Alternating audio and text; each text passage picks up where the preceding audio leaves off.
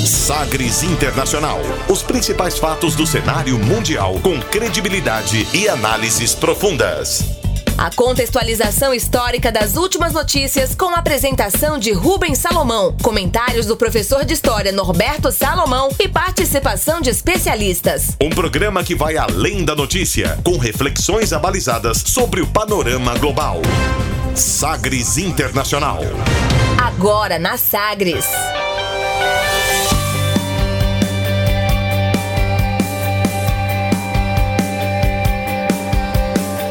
Olá, seja muito bem-vindo a mais uma edição do Sagres Internacional, esta que é a edição número 88, 88ª edição do Sagres Internacional. Eu sou Rubens Salomão e a partir de agora com você, ouvinte Sagres, os fatos precisos e análises credenciadas sobre os principais temas mundiais.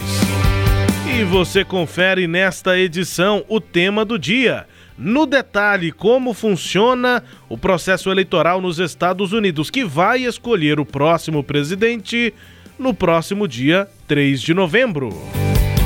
Programa Mundial de Alimentos vence Nobel da Paz por combate à fome e ação em conflitos. Parlamento Europeu aprova meta de reduzir emissões de gases do efeito estufa em 60% até 2030. Parece longe, mas faltam só 10 anos para 2030. Rússia testa com sucesso novo míssil hipersônico.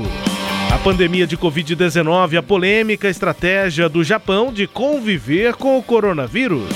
E ainda a música mais tocada nas paradas da Argentina.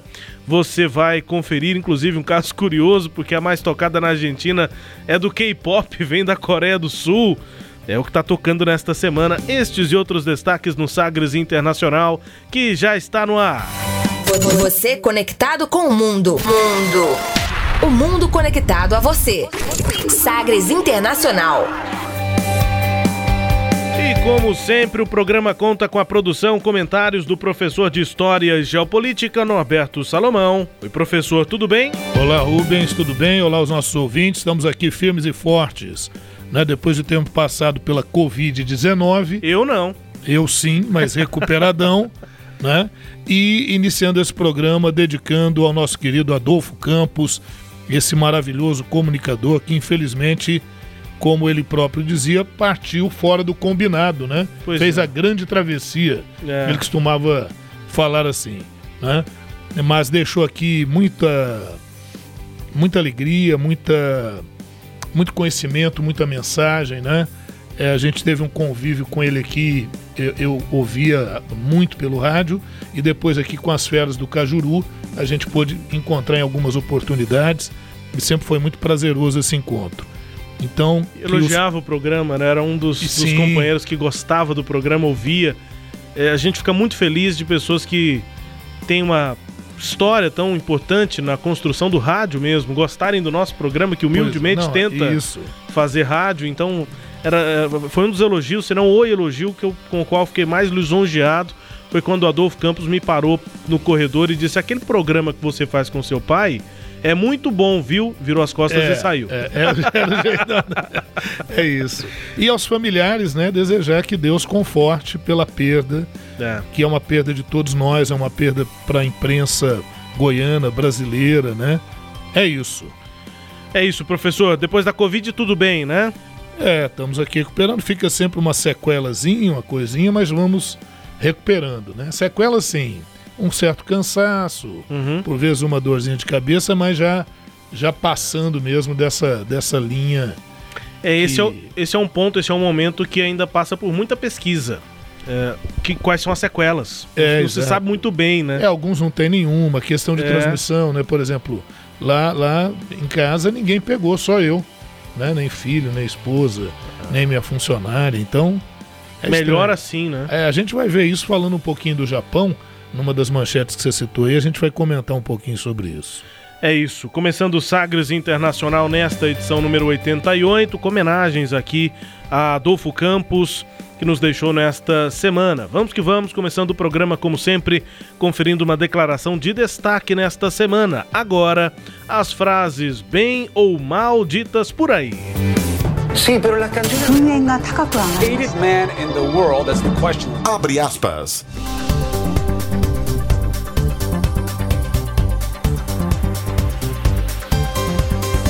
Abre aspas nesta edição para a presidente do Comitê Norueguês do Nobel, Berit Reis Andersen.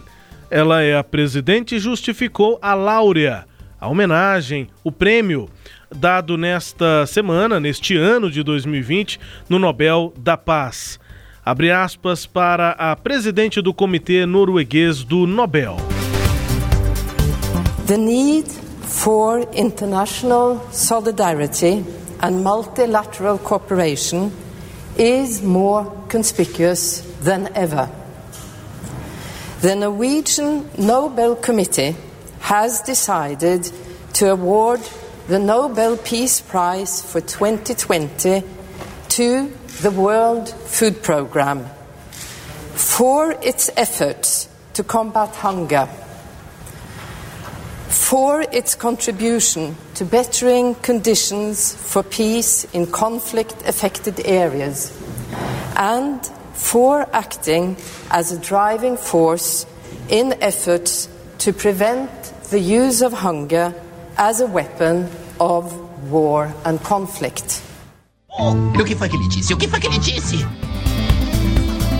Para traduzir o que foi que ela disse, a presidente do comitê aí do Prêmio Nobel, abre aspas, a necessidade de solidariedade internacional e cooperação multilateral é mais conspícua do que nunca. E é parecida até a palavra em inglês, como ela disse, né, a língua que ela usou para fazer essa, esse anúncio, é, conspicuous e com, conspícua ou conspícuo em português, uma palavra dessas é, em extinção, né? Isso. Que não se utiliza comumente. Um linguajar mais elaborado, né? É, afinal de contas, era o anúncio do prêmio Nobel, né? É, o que é essa palavra conspícua, né? Esse adjetivo? Basicamente, para resumir, é algo que fica claramente visível.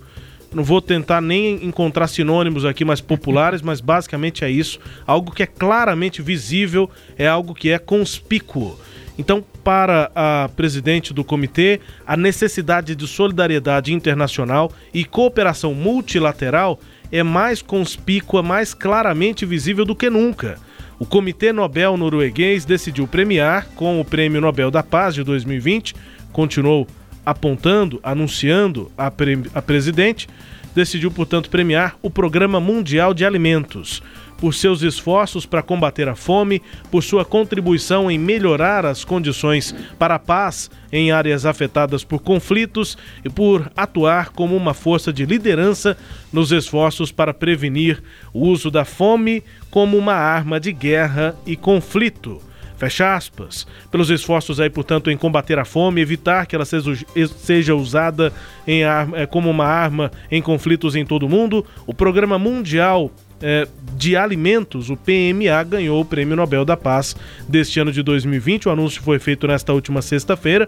Foi uma semana com premiações do Nobel. A gente vai registrar no final aqui do quadro abre aspas todas essas premiações. Resta só uma na segunda-feira, a de economia, que não é oficial, né? Mas já é tratada como sendo, como se fosse. Mas resta essa, a gente registra todas daqui a pouco. Anúncio, portanto, na sexta-feira. E a presidente do Comitê Norueguês do Nobel, Berit Reis Anderson justificou a Láurea ao dizer que a necessidade por solidariedade internacional é mais importante do que nunca. Ela afirmou que o multilateralismo, professor, está sob ataque Isso. de populistas, é. com argumentos nacionalistas de que cada país deve cuidar de seus próprios interesses, mas a pandemia de coronavírus mostrou que, em um momento de crise global, é necessária também ação universal. É um recado que está sendo dado uma outra declaração dela nesse anúncio, abre aspas, até que tenhamos uma vacina contra o coronavírus, comida é a melhor vacina contra o caos, disse a presidente do comitê, citando declaração do próprio programa da ONU, que venceu, portanto, recebeu a Láurea as homenagens, o prêmio de Nobel de 2020, o Nobel da Paz, professor. Pois é, né, Rubens e ouvintes? É, quem vem acompanhando né, ao longo do tempo as nossas edições tem visto a gente falar sobre isso, principalmente nos discursos como do Trump, é, ou discursos de algumas lideranças de extrema direita que têm surgido no leste europeu, com esse discurso é, unilateral ou bilateral, descartando né, as questões da multilateralidade. Falamos, inclusive, na edição passada do próprio Papa Francisco, é, é, no discurso dele à ONU, ele, ele preocupado com essa questão. É, é, então esse prêmio ele vem justamente, e eu falava também na edição passada, dessa crise que a ONU vive, né, da dificuldade da ONU de tomar resoluções quando envolvem as grandes potências, e principalmente quando essas grandes potências estão sob o comando de homens com uma perspectiva ideológica mais é, é, para dentro, né, mais para o próprio umbigo. E eu acho que é isso que, que esse prêmio vem também é, é tentar dar uma reforçada no espírito da ONU, no espírito da colaboração internacional, no espírito da multilateralidade. Né? E a outra preocupação que é muito forte, né, Rubens, essa questão da fome no mundo e fome porque pode ter uma má distribuição de alimentos, eu não posso falar de falta de alimentos porque as produções são abundantes, a questão é como é que isso é utilizado. E uma outra discussão que nós também já levantamos em outras edições, não de forma tão profunda, talvez caiba talvez em algum momento até um aprofundamento desse tema, mas é o que que nós estamos consumindo e como nós estamos consumindo. Né? Isso também tem uma importância é, considerável que deve ser avaliada para se discutir a questão da fome no mundo, da produção no mundo, da maneira de se consumir, na maneira de fazer, de, de se produzir alimentos, na maneira de se produzir é, dejetos, lixo, o que fazer com isso. Quer dizer, todas essas preocupações elas são muito fortes. É, ela tem ganhado dianteira com a União Europeia, mas a União Europeia também está sob ataque, porque é uma relação é, é de colaboração multilateral. E hoje nós temos, estamos vivendo no mundo justamente uma discussão muito forte de um lado aqueles que criticam a globalização, aqueles que criticam as relações multilaterais e que propõem a, a, o próprio é, Donald Trump, no, no, discurso dele ONU, ele disse isso, né? Foi o conselho que ele deu. Primeiro pensem nos seus países para depois pensar no outro. Mas esse pensamento ele já parece bem superado, né? O Donald Trump usa isso como uma falácia, como uma alegoria do discurso, mas na verdade nós só eu, você, o ouvinte, nós só podemos estar bem se o mundo estiver trabalhando em harmonia para isso. Né? É essa que é a ideia fundamental. Sem isso a coisa não avança. O professor, veja aí se eu não estou falando besteira, mas esses pensamentos de relações mais bilaterais e menos globalistas, é, eles vão ter crescimento até algum tipo de crise acontecer, porque esse sentimento de cooperação internacional é, ganhou força depois do fim da Segunda Guerra Mundial, Isso. depois da tragédia que foi o nazismo. E, e, e, o que acontecia dentro da Alemanha com a sua é, relação própria, ou relações bilaterais da Alemanha com outros países, aquilo foi crescendo internamente quando ah, houve uma preocupação real dos outros países, não que eles não soubessem o que acontecia, Sim. mas quando houve uma preocupação real de outros países, aí a guerra já estava inevitável. É, será que, é, é, assim, quando o, o, o, pensamento global começa a ter problemas, e a gente teve crises algumas aí desde a década de 90, pelo menos, Sim, até 2008, 98. 2009 isso. Pois é, parece que a cada 10 anos nós temos crises econômicas importantes no mundo inteiro, e aí essa reação dos líderes de uma parte né, do espectro político pensarem é, muito mais em si próprios, nos seus próprios países, e em algum momento alguma crise vai voltar esse pensamento majoritário de que é preciso que os países colaborem é, entre si como um todo para que o desenvolvimento aconteça. Parece que o que eu estou tentando dizer, resumindo, professor, é que a minha impressão, e claro, eu estou pedindo o auxílio do senhor, porque o senhor é quem tem análise mais holística, digamos, né? Histórica aí. Mas a minha impressão é que são ciclos são. De, de pensamentos individualistas de países para depois os pensamentos globalistas e isso vai se alterando, se revezando. É a questão é que se é, é, o que você levanta já dá até um tema de programa, Sim, né? Eu Mas eu vou tentar ser breve aqui. O que eu vejo é o seguinte: é, é, são necessários muitas vezes condições é, é, mundiais muito graves para exigir um esforço de colaboração de várias nações. É, também a necessidade de, de uh, alguns elementos políticos que exijam isso.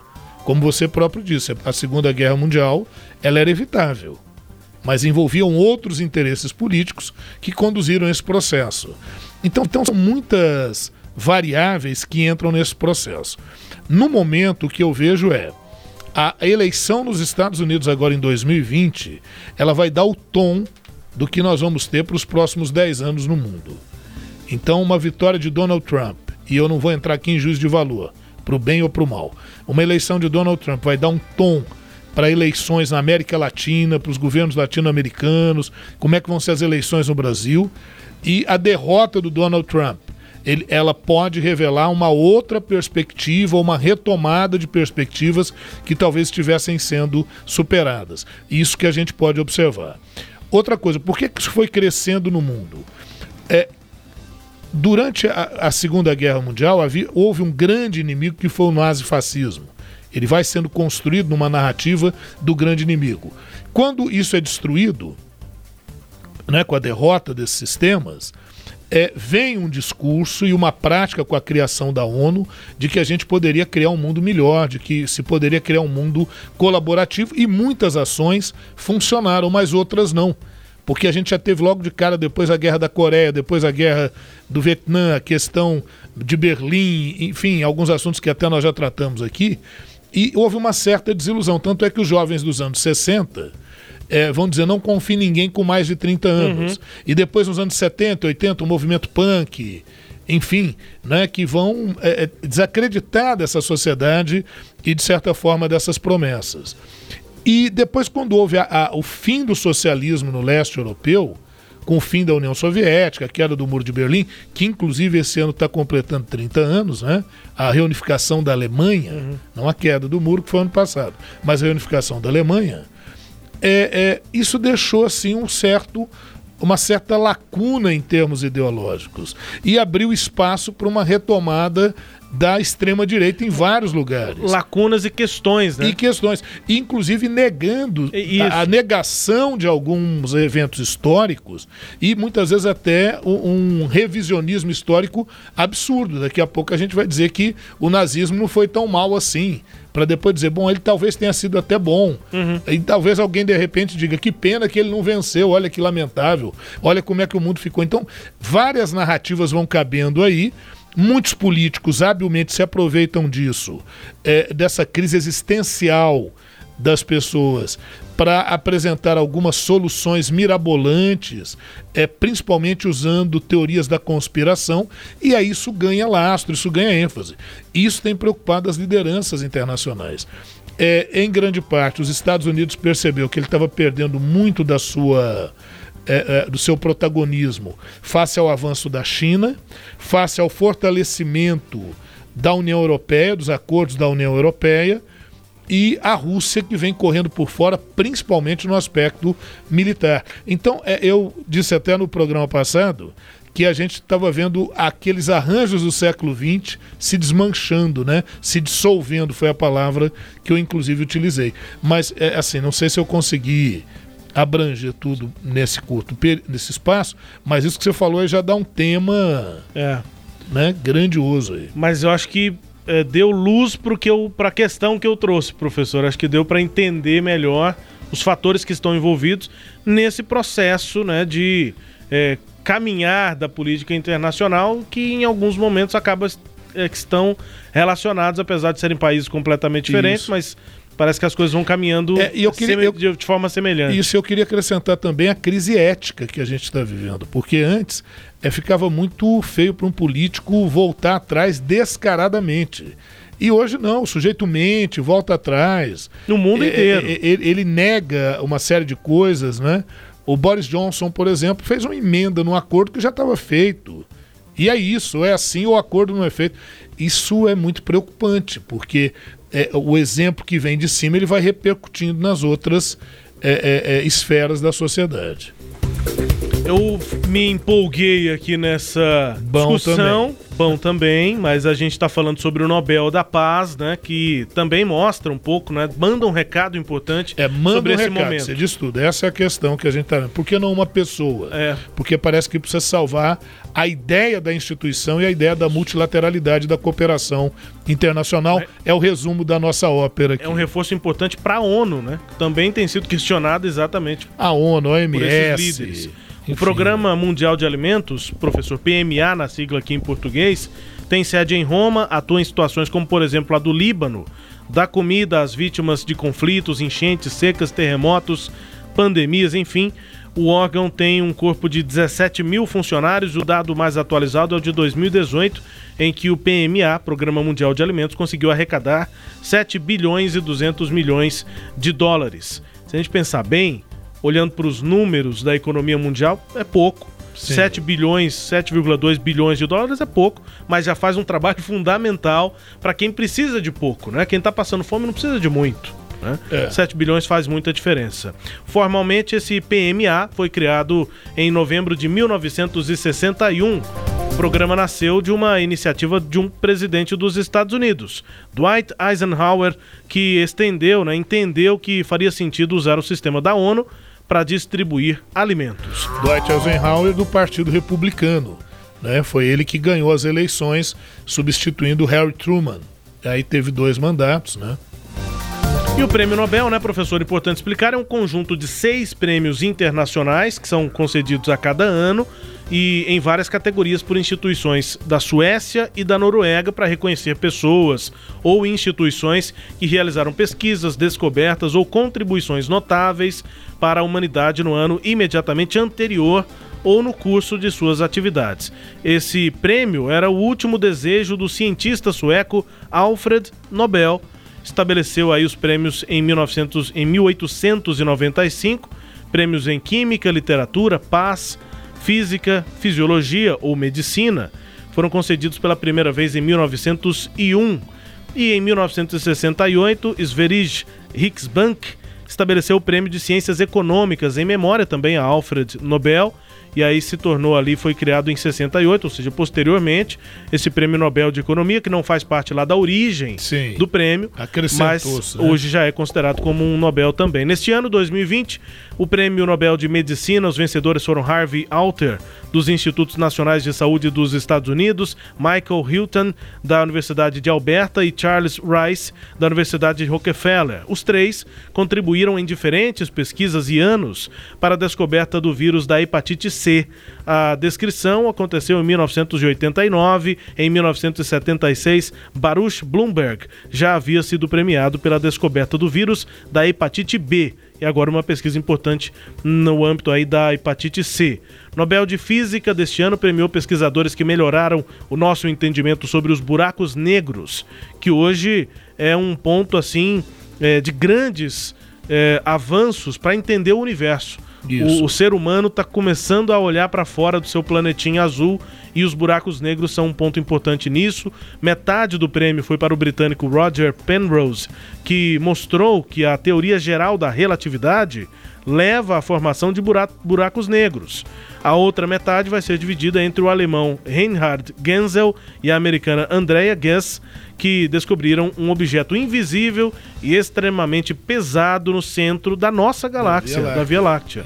Um buraco negro supermassivo é a única explicação conhecida e a Andrea Ghez é a quarta mulher a levar o Nobel de Física. Tem uma imagem muito interessante com as simulações, com tudo que foi feito, de vários é, elementos orbitando alguma coisa que não pode ser vista. Interessante. E, e- e vários elementos fazendo órbitas, claro, diferentes, porque eles vêm em velocidades diferentes, têm massas diferentes, então as trajetórias são diferentes, mas a órbita é sempre ali com o mesmo A ponto singularidade. um ponto central ali, negro, que não dá pra ver o que é, mas é um buraco negro exatamente porque não teria motivo de, de, de elementos tão grandes ficarem orbitando alguma coisa que não se pode ver. O buraco negro, ele é invisível, pelo menos por enquanto, aos nossos olhos, porque ele tem uma massa tão grande que ele absorve tudo o que chega perto dele, inclusive a luz. E aí, se a luz é absorvida, a gente não consegue ver porque ela não reflete para bater nos nossos olhos e nem nas lentes dos nossos telescópios. Nobel de Química. neste ano de 2020, 100% feminino, para Emanuele Charpentier, do Instituto Max Planck, na Alemanha, e Jennifer Dudna, da Universidade da Califórnia, em Berkeley, para a possibilidade aí de reescrever o código da vida a partir do desenvolvimento de um método de edição genética. As pesquisadoras desenvolveram o método CRISPR-Cas9. Pronuncia-se CRISPR mesmo. CRISPR-Cas9, esse método é um método de edição do genoma, que é como se fosse uma tesoura genética criada há só oito anos atrás, algo muito recente, e que já ajuda na busca da cura de doenças genéticas e também do câncer. E o último anunciado antes desse da paz, que foi o nosso destaque aqui do quadro Abre aspas, é o Nobel de Literatura. A poeta norte-americana Louise Gluck de 77 anos, nascida em Nova York, ganhou o Prêmio Nobel de Literatura deste ano por sua, pela explicação do Nobel, inconfundível voz poética que, com uma beleza austera, torna universal a existência individual. Gluck, a Louise Gluck, é a primeira mulher poeta a receber o Nobel desde a polonesa Wisława Szymborska em 1996 o Prêmio Nobel da Paz divulgado na sexta-feira. Nesta próxima segunda-feira, às seis da manhã, no horário de Brasília, a divulgação do Nobel da Economia. Um pouco mais de tempo nesse quadro abre aspas, mas Isso. acho que merecido é uma semana, né, de anúncios aqui do Prêmio Nobel. Vamos agora ao nosso tema do dia. Durante aqui nessa nossa conversa, o professor citou eleições nos Estados Unidos. Esse é o nosso tema na sequência. Navegando pelos mares da informação. Sagres Internacional.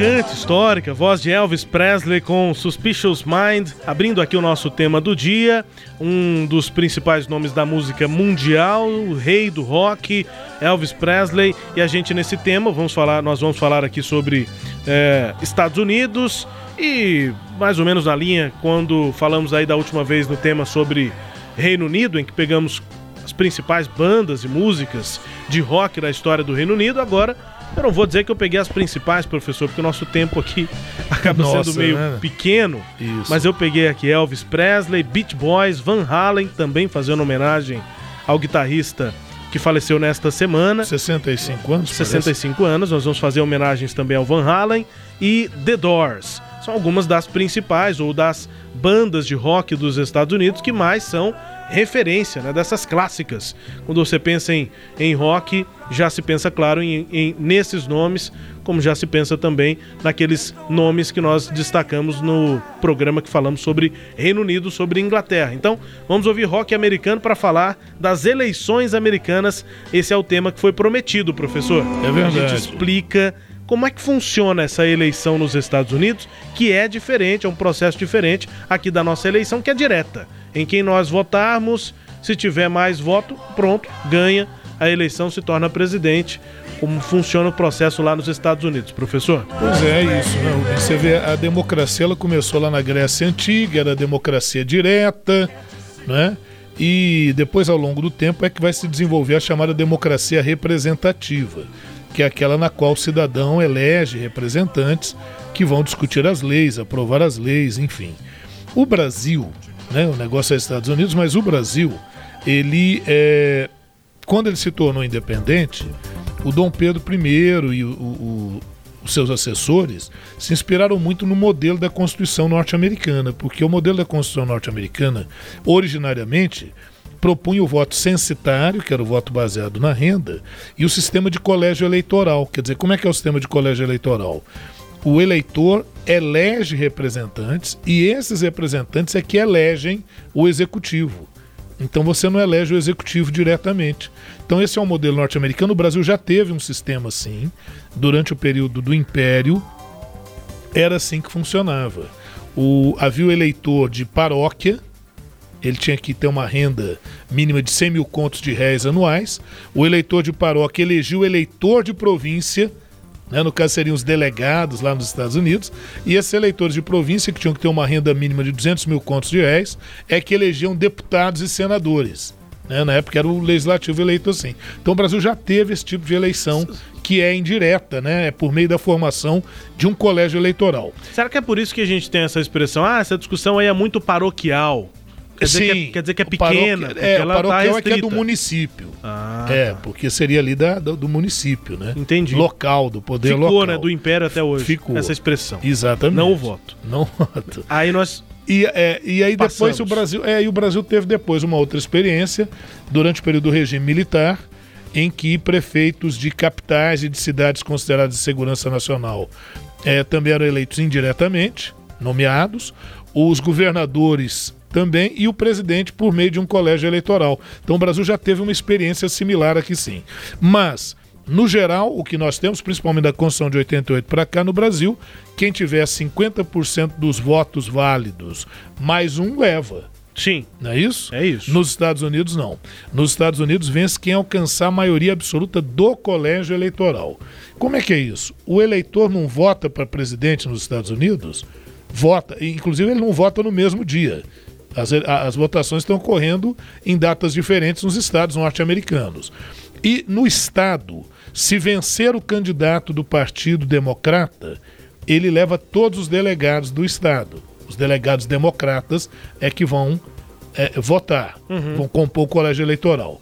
Se naquele outro estado ganha o candidato pelo Partido Republicano, ele leva todos os delegados do Partido Republicano para compor o colégio eleitoral. Só para ter uma, uma ideia assim mais clara disso, va- vamos começar vamos começar ali pela costa leste, por exemplo. Entender os estados, o tamanho de cada É, estado, se é, você isso? pe- é, apenas dar um exemplo, né?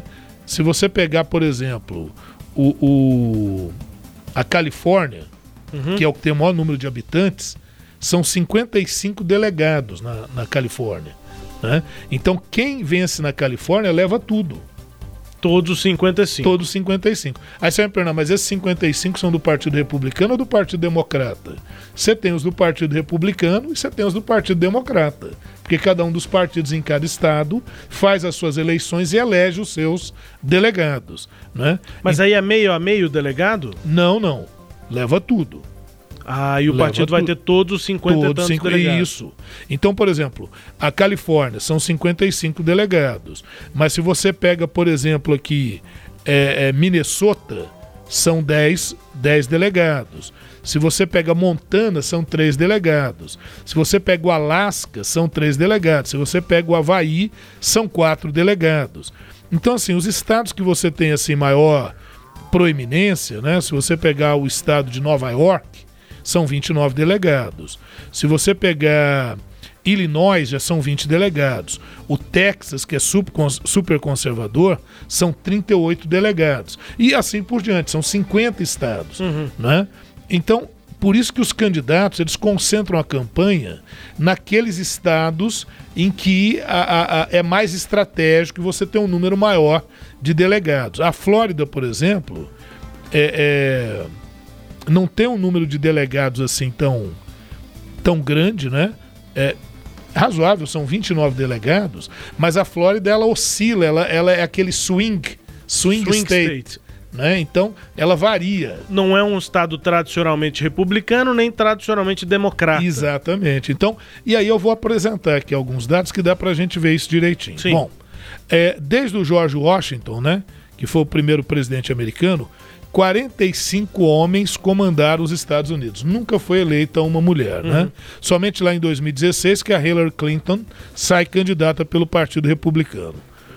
O sistema Hillary Clinton, americano candidata pelo Partido Democrata. e democrata. O sistema americano é, é estadunidense, né, melhor dizendo, para você assim se apropriar melhor do nome, ele é um pouco complicado, viu, Rubens e ouvintes? Ele não é assim tão simples, mas nós vamos tentar simplificá-lo o máximo possível. Eu falei que cada estado tem lá os seus delegados, ao todo são 538 delegados. Então, quem vence as eleições? Quem conseguir fazer 270 votos de delegados. Né? Agora, o que é esse colégio eleitoral, afinal de contas, né? Aí, como a gente disse, cada estado americano, é, por meio dos seus eleitores, elege um número de delegados. Esse número de delegados ele é definido de acordo com a representatividade no Congresso. E essa representatividade no Congresso, ela depende também da população de eleitores de cada estado. Por isso que o Alasca tem três. Por- agora, senadores, como no Brasil. Cada um dos 50 estados tem dois senadores.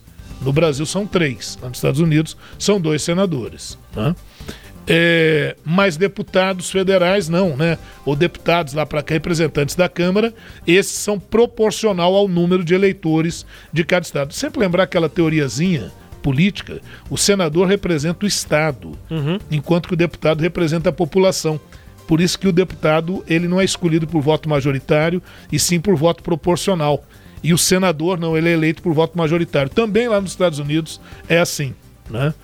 É, no total dos 538 representantes, os 538 delegados que vão eleger o presidente, ah, eles são eleitos previamente, né, em prévias antes, para poder fazer essa representação. Então você tem o- um, um dos que tem menos, como a gente disse, é o Alasca, que tem três delegados, e o que tem mais é a Califórnia, que tem 55 delegados. Né? As únicas exceções para isso é o Maine e o, Ne- o Nebraska. Esses dois estados têm regras bem mais específicas que nem compensa a gente entrar Tá, aqui. porque até não pesa tanto E não pesa. na decisão. Não, não realmente não pesa, ok? A, a disputa presidencial americana ela é uma batalha, por isso mesmo, feita estado a estado, mas aí eu não vou nos 50 estados. Você vê que às vezes o presidente tem estado que às vezes ele nem visita mais de uma vez, ele passa ali, faz aquela cerimônia muito rápida, E só. mas ele vai centrar fogo onde? Então, alguns não merecem essa atenção toda na campanha porque a escolha já está definida. né? Por exemplo, o Alabama, desde 1980, é o Partido Republicano que ganha lá. né? E é, em Washington, por exemplo, no estado, não na cidade, mas no estado de Washington, o Partido Democrata venceu as últimas oito eleições, até a de 2016. Então esses já são, você já sabe que ali essa é a condição, não é? Agora você tem, a gente falava pouco dos swing states, mas a gente fala deles daqui a pouquinho.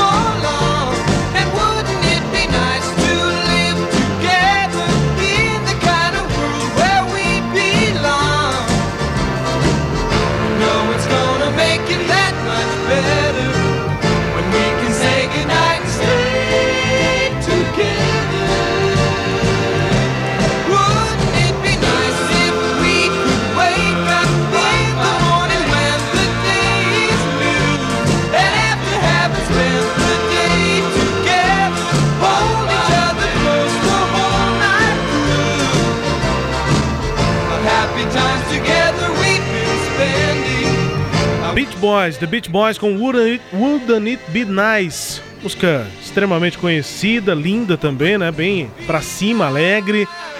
Dos, das músicas mais ah, marcantes aí do rock nos Estados Unidos. A gente vai ouvir mais algumas daqui a pouco, professor. Mas a gente segue explicando esse processo eleitoral nos Estados Unidos. Pois é, e a dúvida que pode ter ficado é assim, mas espera aí, então lá no estado da Califórnia, que são 55 delegados, é, um candidato teve 40% dos votos, o outro teve 60% dos votos. Sim. Quem teve 60% fica com 60% dos delegados e o outro fica com 40%. Nada disso. Quem ganha leva tudo.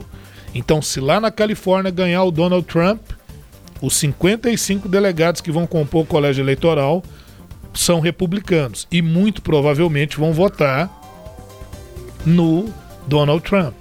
Né? Ah, lá no estado de Illinois venceu o candidato do Partido Democrata. Ele leva todos os votos tá? Do- dos delegados. Ok. Essa, E essa- aí ele vai ter que alcançar a maioria dos delegados no Isso, colégio eleitoral. Exa- Então vamos, vamos só voltar um pouquinho. Como é que o colégio eleitoral é composto? Pelas eleições presidenciais. O, o- o eleitor vai às urnas, vota para presidente.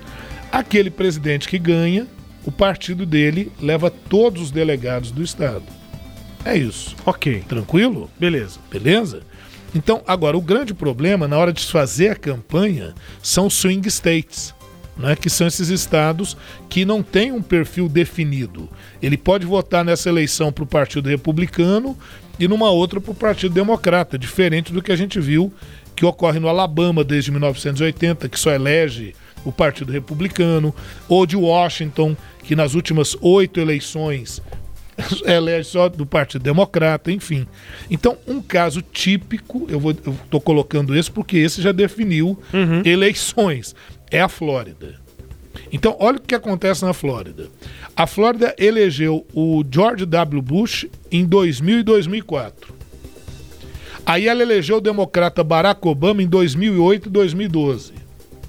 E elegeu o republicano Donald Trump em 2016. Então, olha que coisa. Né? É, é- é esse swing mesmo, né? esse movimento que o- a Flórida, por exemplo, tem, outros estados também tem, mas a Flórida é, é- é bem importante e bem decisiva, porque ela tem 29 delegados. De maneira que a eleição ali faz, pode fazer diferença, como já fez. Né? Ah, e aí? É possível que no voto do cidadão alguém tenha mais votos e lá no colégio eleitoral perca? Bom, isso já aconteceu em cinco eleições nos Estados Unidos e normalmente isso é que faz com que se questione esse sistema eleitoral adotado, que até hoje não foi mudado por falta de interesse político e também pelo tradicionalismo nos Estados Unidos, porque isso foi criado lá na origem dos Estados Unidos.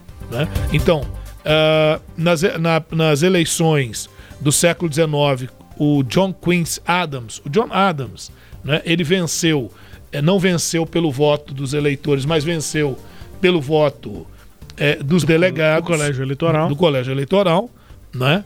Uma outra famosa foi no ano 2000, quando o Al Gore, do Partido Democrata, teve quase meio milhão de votos a mais que o adversário, que era o George W. Bush, mas na votação, a- a- na votação popular do país, mas perdeu na Flórida por menos mil votos. Perdeu por menos mil votos. E por que ele perdeu por menos mil votos? Os 29 delegados vão ser do Partido Ele Republicano. perdeu no estado errado. Exatamente. Ele ganhou em quase todos, mas E- perdeu isso, no estado inclusive errado. perdeu- pediu a princípio até uma revisão de votos, depois ele voltou atrás, né? E mais recentemente, nas últimas eleições em 2016, ah, olha o que, que aconteceu. A, a Hillary Clinton, ela teve 65 milhões 853 mil 516 votos. Então ela teve 48,53% dos votos. E o Donald Trump, ele teve 62 milhões 984 mil 825 eh, votos. 42,85%. Diferença de quase 6 milhões de votos. Então, olha o que acontece. Apesar disso, pela composição dos estados em que o Trump venceu, no colégio eleitoral ele conseguiu maioria. E aí o que, que acontece? Ele teve 306 votos de delegados e a Hillary Clinton teve 232. Então, nas eleições dos Estados Unidos, pode acontecer essa estranha condição. Isso tem levado a um certo questionamento do sistema eleitoral nos Estados Unidos.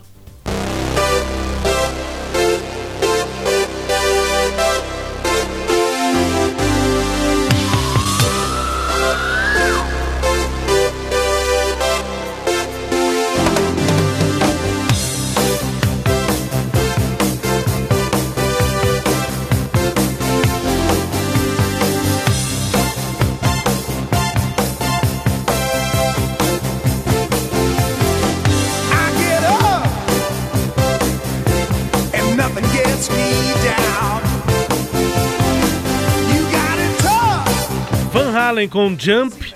Van Halen que nos deixou nesta semana, mais uma homenagem também. A gente volta a falar rapidamente aqui sobre as eleições dos Estados Unidos com uma última avaliação, professor, porque o voto lá não é obrigatório. Aqui não é. é. É, aqui é. Então lá também aqui é tem. em termos, né, Rubens? Porque a multa é, É, tem- pequenininha. tem uma multa, mas na tal, prática né? é, a regra mas que é. Lá não. Então a, a grande dificuldade lá é dos candidatos convencerem os eleitores a irem votar.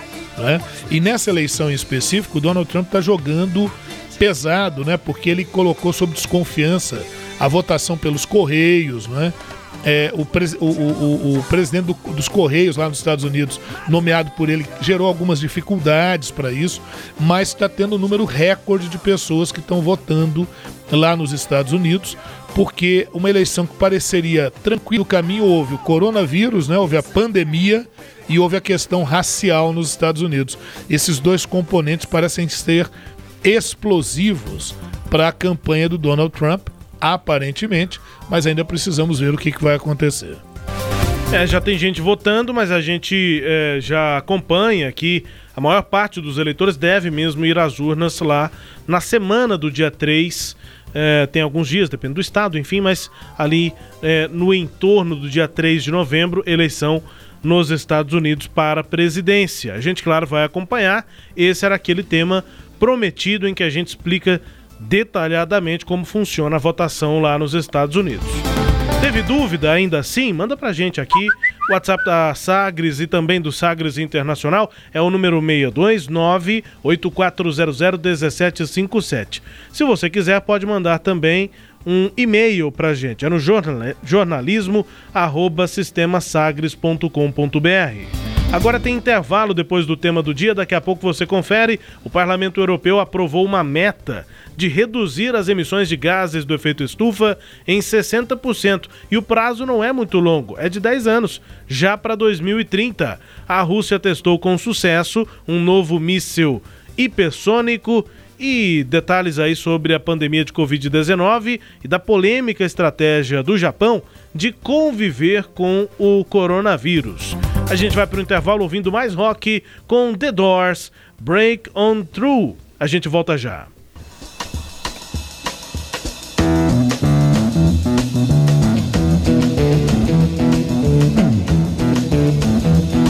You know the day destroys the night, divides the day. Try to run, try to hide, break on through to the other side, break on through to the other side, break on through to the other side, yeah.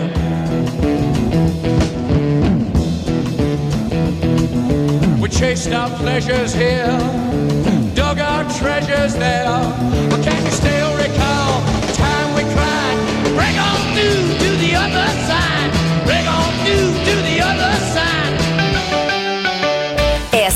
Rádio Sagres. 730 AM. Pioneira no país e a primeira produtora de podcast de política de Goiás. A Rádio Sagres produz 5 horas semanais de conteúdo para podcasts, com material disponibilizado nos principais tocadores e no site sagresonline.com.br. Somos também a principal emissora de rádio na internet em todo o estado. Política, cultura, cinema, música, espiritualidade e informações internacionais. Tudo o que você quer e precisa saber, você encontra nos podcasts da Rádio Sagres. Como esse mundo está uma bagunça. Ah, puxa vida, é você mesmo, aquele do morcego? Sim, sou eu, o de Gotham City. Uau, que legal! É, mas tem um problema aí, cara. Fique tranquilo, trouxe todas as minhas armas. Então, é que você já tá começando errado em como usar a máscara. Como assim? Eu sou super-herói. É que com a boca e o nariz descobertos, você vai ficar em desvantagem. Vai por mim, velho. Hã? Pra ser herói de verdade nos dias de hoje, você precisa começar usando a máscara da forma correta, tá? Você não esquece. Pelas barbas do morcego? Entretenimento, Jornalismo. prestação de serviços, Rádio Sagres. em tom maior.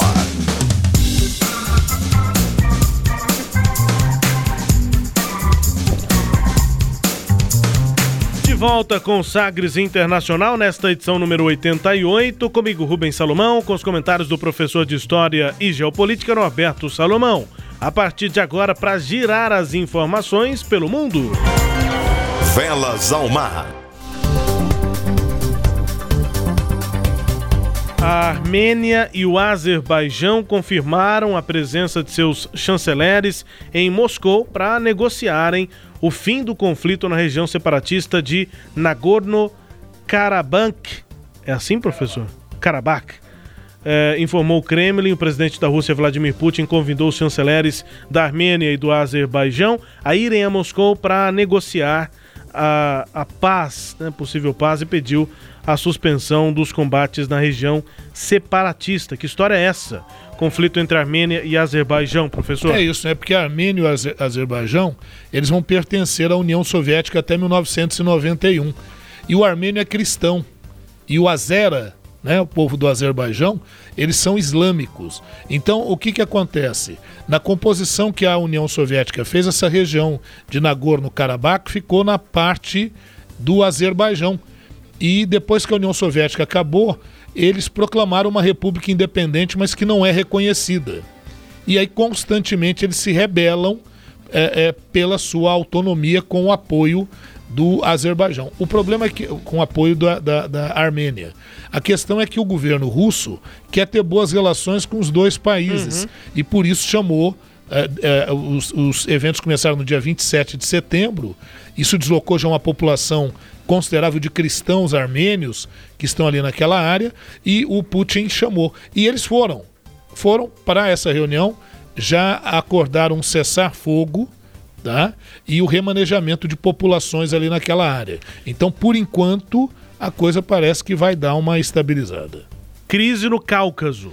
Crise no Cáucaso, Região região, do do Cáucaso. Cáucaso. O que, que é isso? É, é o, a, a- Localiza o no acidente aí. geográfico que está ali na região do leste europeu, na Rússia, né? Acima da Rússia? Não, não, dentro da Rússia. Ah, vai pegar todo aquele território ali. Entendi. Muito bem. Cáucaso. Cáucaso. Armênia e Azerbaijão. Professor, ainda na Europa, agora mais para ah, o oeste europeu, né? Sim, o Parlamento Ocidente. Europeu, Ocidente Europeu. O Parlamento Europeu votou a favor de uma meta para a União Europeia reduzir suas emissões de gases de efeito estufa em 60% até 2030, contra os níveis lá de 1990. De acordo com os resultados da votação divulgados aí nesta semana, a meta é mais ambiciosa do que o corte de emissões líquidas de pelo menos 55% até 2030, proposto pela Comissão Europeia, que quer finalizar a meta até o final do ano. Para isso, o parlamento vai precisar chegar a um acordo sobre a meta com os países membros da União Europeia, que estão divididos sobre o quão ambicioso esse plano Isso. deve ser, qual taxa deve ser incluída. A meta atual da União Europeia para 2030 é um corte de 40%. Agora vem essa Isso. proposta de 60%. Sendo 40, 55 ou 60, há um fato aí, professor, é uma outra realidade na rotina mesmo das pessoas, Exatamente. completamente diferente da nossa aqui no Brasil ou lá dos Estados Unidos, mas principalmente aqui a nossa no Brasil. A quantidade de carros elétricos, exclusivamente elétricos, é muito maior. Muito maior. As montadoras já se adaptaram lá, aqui É, ainda não. Mas apesar disso, viu, Rubens e ouvintes, a questão é que a meta, essa meta aí é muito ambiciosa. A de 40% ela já é ambiciosa. É, alguns estão falando de 55%, 60%. Aí ela é muito complicada e ela envolve uma outra questão. Porque aí quem produz lá dentro da União Europeia é pressionado a produzir seguindo esses parâmetros. Só que eles não conseguem produzir tudo que a Europa precisa. E aí, na hora de importar, que é a questão do acordo entre o Mercosul e a União Europeia. Na hora de importar, entra essas questões de respeito ao meio ambiente, respeito à diversidade, questão de direitos humanos. E aí, como é que isso se encaixa? Esse é um problema. Quer dizer, não basta só a Europa reduzir. Né? É, seria preciso esse esforço mais coletivo que não está vendo. O Brasil, por exemplo, já está apontando para o aumento da sua emissão de gases que provocam o efeito estufa e a justificativa vai ser: bom, vocês ferraram com o meio ambiente para se desenvolver e agora querem é, deter ou retardar o nosso desenvolvimento? São questões polêmicas. Eu citei as montadoras, por exemplo, né? Mas é é preciso também citar uma outra diferença, não só de metas, né? E de pensamento, mas no Brasil os veículos rodam tranquilamente com etanol ou gasolina. Sim. Em alguns países da Europa não. Não. Os motores quebram, né? Eles congelam se forem rodar com, com- ainda mais com etanol, que é basicamente um combustível frio. Lá era diesel. carro a diesel, enfim, tudo a diesel para resistir Altamente poluente. ao frio, altamente poluente. Aí o que, que funciona no frio se não é um combustível pesado como o diesel? Energia elétrica. Isso. Que aí não tem é, mais tanta dificuldade. E aí, até por isso, mas claro, por tantos outros fatores, lá a União Europeia de fato está se desenvolvendo mais nesse sentido até de consciência né, ambiental e as coisas estão avançando nesse sentido por lá. Aqui, não. Aqui a mata tá pegando é fogo. Ô, professor, Diga a pandemia de Covid-19, um exemplo que vem do Japão, tem causado uma repercussão aí, uma situação até meio polêmica, né? No Japão, oito meses depois de registrar os primeiros casos de Covid-19, ainda não há confinamento obrigatório, não teve quarentena, multa, nada disso. Por outro lado, a vida volta pouco a pouco ao normal lá no Japão. É. Escolas, restaurantes, bares tá- estão abertos. O- em várias regiões nem chegaram a ser fechados e os trens voltaram a ficar cheios. O governo implementou campanhas nacionais para incentivar a população a viajar dentro do país e, e não ficar eh, indo e voltando do Sim. país, né, o que pode aumentar a contaminação e também estimula o- as pessoas a comer fora de casa. É, pra estratégias para recuperar né? a economia. Agora, lá no Japão há esse falei agora há pouco sobre isso na questão ambiental na Europa, mas há essa consciência, né? De usar máscara, de, de tentar se prevenir. Mas é um problema, é polêmico. Ma- mais ou menos. O pessoal usa máscara, mas lá está tendo a recusa de alguns também por usar. Está precisando de haver uma pressão social. Fala-se disso também. Mas é lógico que tudo. Cada coisa ajuda um pouco. Só que o Japão, não é, Rubens? Está dizendo que o vírus não pode ser vencido assim. Ele não vai ser eliminado. E que e a, a ideia deles é que você tem que conviver com o vírus. Outra coisa. O vírus pode ser transmitido via aerosol. Né? Uhum. São, são as gotículas muito pequenas que a gente Isso. não vê. Então Pode. estão dizendo, então é só não gritar, é usar educação, é usar alguns de- desses mecanismos aí. Ok. Só que o que tem se questionado é o seguinte: será que o Japão não está com esse interesse todo? Porque já transferiu uma Olimpíada que seria é, esse ano para o ano que vem. Então há interesses comerciais, há interesses políticos e tem havido manifestações dentro do Japão em relação a essa postura, se essa postura é realmente segura. Última informação desse giro internacional, antes da informação aqui do nosso Brasil Internacional, é que a Rússia anunciou nesta semana que testou com sucesso um novo míssil de cruzeiro hipersônico. No começo do programa aqui, o professor acabou citando também nessas relações da geopolítica aí, né, das relações internacionais, a concorrência militar da É. Rússia aos Um- Estados uma Unidos. nova corrida armamentista, Esse é um né? teste importante, míssil é, Tsirkon. Tsirkon. Foi lançado na terça-feira no Mar Branco, na região do Ártico russo, pela fragata Almirante Gorchkov e atingiu um alvo marítimo localizado a 450 quilômetros de distância no mar de Barents, anunciou o chefe de Estado-Maior russo, o Valery Gerasimov. Velocidade, Rubens, 9 mil quilômetros por hora. Quer dizer, em uma hora dá para ir nove vezes a São Paulo. E é ali. de um navio, tá? É. Era um navio, mandou esse míssil é, é, a uma distância muito longa e num tempo muito curto. A corrida, a corrida armame- armamentista tá, tá rolando. É, o Putin aposta nisso. Essa é a aposta do Putin. Está na frente na questão da corrida armamentista, retoma a questão espacial e o Sputnik 5 dele aí, a vacina, que ele vai caminhando aí a passos largos também. O Ernesto nos convidou. Brasil Internacional. Depois do giro internacional, notícia aqui do Brasil, também neste cenário, né? Uma declaração do presidente Jair Bolsonaro. O presidente chamou de esquerdalha durante transmissão em rede social o governo do presidente da Argentina, Alberto Fernandes. Após criticar a gestão do país vizinho, disse que isso é o que o povo argentino merece. Bolsonaro se referiu à Argentina para rebater críticas que vem sofrendo dos próprios apoiadores nas redes sociais por decisões recentes do governo. Segundo o presidente, o mesmo aconteceu com o ex-presidente da Argentina, Maurício Macri, de tendência mais liberal, que não se reelegeu em 2019. Abre aspas, disse o presidente Bolsonaro. O Macri se, reelege- se elegeu na Argentina há cinco anos. Discurso parecido com o meu. Um dos primeiros países que conseguiram se ver livres da turminha do Foro de São Paulo. Era a turminha da Cristina Kirchner, da Dilma. Macri não conseguiu fazer tudo o que queria, tinha problemas. O que, que o pessoal fez com o Macri? Porrada nele todo dia, inclusive chamando de abortista. Fecha aspas, aí disse o presidente Bolsonaro. E aí ele questionou o que aconteceu. Voltou à esquerdalha da Cristina Kirchner. Tome conhecimento que é, o que está acontecendo na Argentina. E detalhe: vi na imprensa hoje que o presidente vai legalizar o aborto na Argentina. Tá aí, povo argentino. Lamento, é o que vocês merecem, fecha aspas, disse o presidente Jair Bolsonaro. Pre- é, professor. Pois é, mais uma daquelas declarações é, politiqueiras né, do Bolsonaro, que ele fala pro público dele, né? Pareceu uma mensagem de WhatsApp, não é verdade? Parece sempre. Não é, não é a postura que deve ser de um chefe de Estado, porque ele está criticando o governante de outro país. E se ele critica, ele também pode ser criticado. Então não vem ele reclamar depois de alguma crítica que venha de lá. E o Macri na Argentina, ele só perdeu as eleições porque ele não conseguiu dar soluções para as questões econômicas argentinas. Significa que a coisa lá é bem mais complicada do que parece. Como prometido no começo aqui do Sagres Internacional, música mais tocada aí pelo mundo, vamos aqui aos hermanos mesmos. A gente continua na Argentina, mas para ouvir música coreana, ouça aí K-pop.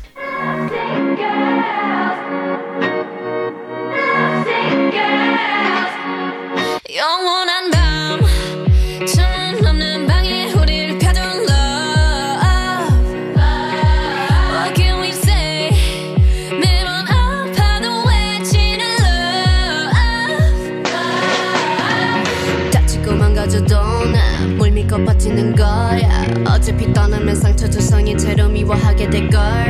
끝장을 보기 전 끝낼 순 없어. 이 아픔을 기다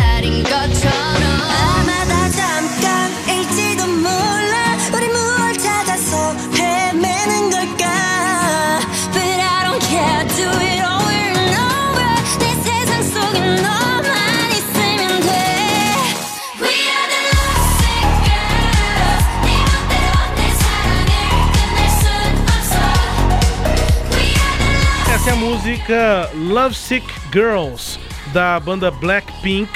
É basicamente o seguinte: tem BTS e tem Blackpink. Tem várias outras bandas, mas no K-pop essas são assim, sucessos, sucessões, tops. é, tops. BTS é com os meninos, já, sei lá, já pode chamar de um clássico do K-pop. O BTS já, já tem muitos anos aí, já, Já tem vários ficando anos. veteranos já, com né? tantas, tantas músicas que, né, que são é, sucesso. E essa Blackpink também já tá com muitas, muitas músicas que estão fazendo sucesso. Banda das meninas, né? Uma banda das coreanas. É, o- tem várias outras bandas também de meninos e meninas lá do K-pop, mas que faz um sucesso danado aí com o pessoal aí da geração Z, professor. É isso aí. Vamos nessa? Bora. Eu, Então- sou, eu sou geração Y, Y. né? O senhor é geração X. Provavelmente, X-Men, né? Bora, professor. Vamos embora, vamos nessa. É, queridos ouvintes, muito obrigado pela audiência. Tá? Mandem as suas sugestões. Agradecendo sempre ao Sistema Sagres de Comunicação. E nos aguardem aí para a nossa 89 edição, caminhando a passos largos para a nossa centésima edição.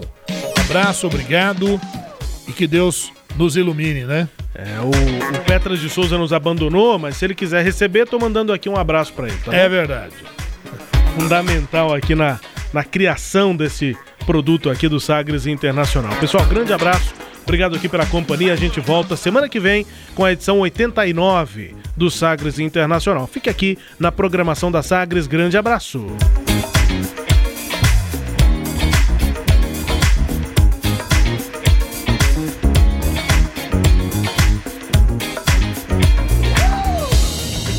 Você ouviu Sagres Internacional. Os principais fatos do cenário mundial com credibilidade e análises profundas.